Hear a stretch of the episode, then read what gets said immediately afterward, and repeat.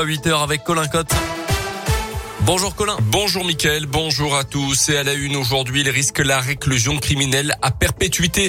Nordal Lelandais sera jugé à partir de lundi prochain et pendant trois semaines devant la cour d'assises de l'Isère à Grenoble pour le meurtre de la petite Maïlis. Huit ans et demi, c'était à Pont de Beauvoisin en Isère en août 2017, mais aussi pour des faits d'agression sexuelle commis sur deux de ses cousines mineures ainsi que l'enregistrement et la détention d'images pédopornographiques. L'ancien militaire a été condamné l'an dernier à 20 ans de prison pour le meurtre du caporal Arthur En Savoie. Au cours de ce nouveau procès, la personnalité de Nordal Lelandais sera une fois encore au cœur des débats.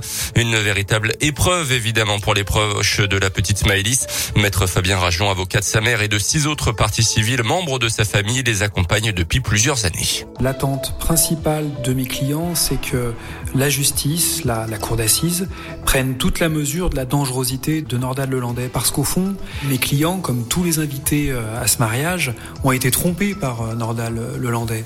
Et leur crainte, eh bien, c'est que Nordal Lelandais ne puisse parvenir à tromper les jurés de la cour d'assises, comme eux-mêmes ont pu être trompés ce soir, euh, mariage d'août 2017. Le procès de Nordal Lelandais aura lieu du 31 janvier au 18 février aux assises de l'Isère à Grenoble. Dans l'actu également, dans l'un, le drame s'était produit au lendemain de Noël, le 26 décembre dernier en Berrieux. Une femme de 54 ans tuée par son mari qui avait ensuite tenté de mettre fin à ses jours. Selon le progrès, le pronostic vital de ce dernier n'est plus engagé, mais il ne serait pas en état de s'exprimer pour autant. L'homme avait aussi tiré la carabine à plomb sur son propre fils venu porter secours à sa mère.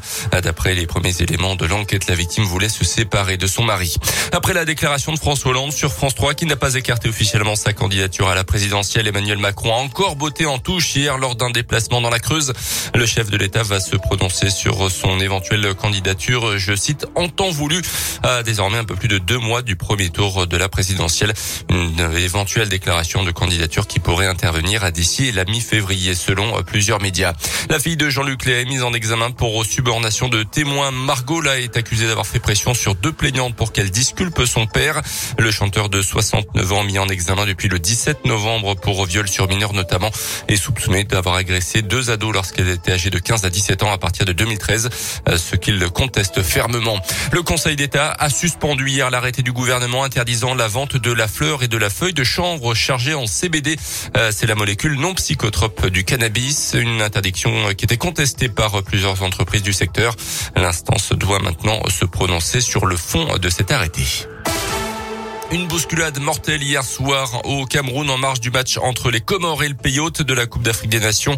Au moins huit morts dont un enfant, une cinquantaine de blessés près du stade de la capitale camerounaise Yaoundé. Le mouvement de foule aurait eu lieu au moment du contrôle du pass sanitaire à l'entrée du stade. Du tennis avec les premiers quarts de finale à l'Open d'Australie de Melbourne. Raphaël Nadal contre le Canadien Denis Chapovalov a suivre également ce matin le Français Gaël Monfils face à l'Italien Matteo Berrettini. Ce sera aux environs de 11 heures tout à l'heure. Et puis les Bleus se sont rapprochés des demi-finales de l'Euro hier après leur victoire face au Monténégro 36-27. Un nul pourrait suffire face aux Danois. Euh, ça sera à suivre demain à partir de 20h30. Eh bien, merci beaucoup Colin Cotte. L'actu complète hein, sur Radio